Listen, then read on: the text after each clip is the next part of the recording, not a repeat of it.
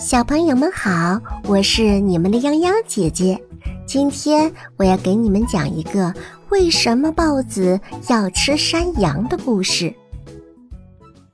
一天早晨，豹子出去打猎了，羚羊趁此机会赶忙溜到他家里，拿走了所有的盐。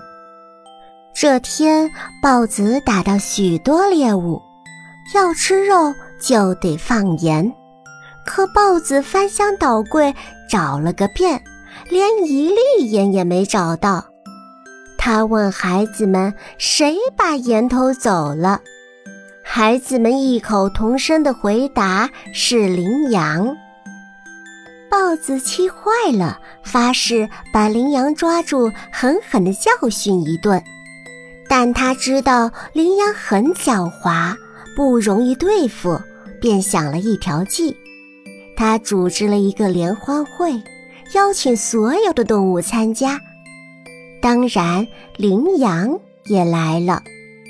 等羚羊一进门，豹子就马上抓住它，当着其他动物的面指责它不该偷盐。但羚羊矢口否认，嬉皮笑脸地说。豹子先生，你弄错了。看看今天的到会者，谁的嘴还在动，说明是他偷了盐还在吃呢。豹子环顾了一下四周，发现山羊的嘴不停地动，好像正在吃什么东西，于是丢下了羚羊，又扑向了山羊。羚羊趁此机会赶快逃之夭夭了。直至现在，豹子见了山羊还要吃，山羊成了羚羊的替罪羊。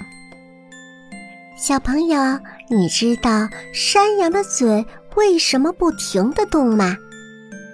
因为呀，山羊是反刍动物。经常要把吃进胃里的草再倒出来重新嚼碎，所以看上去好像老在吃东西的样子。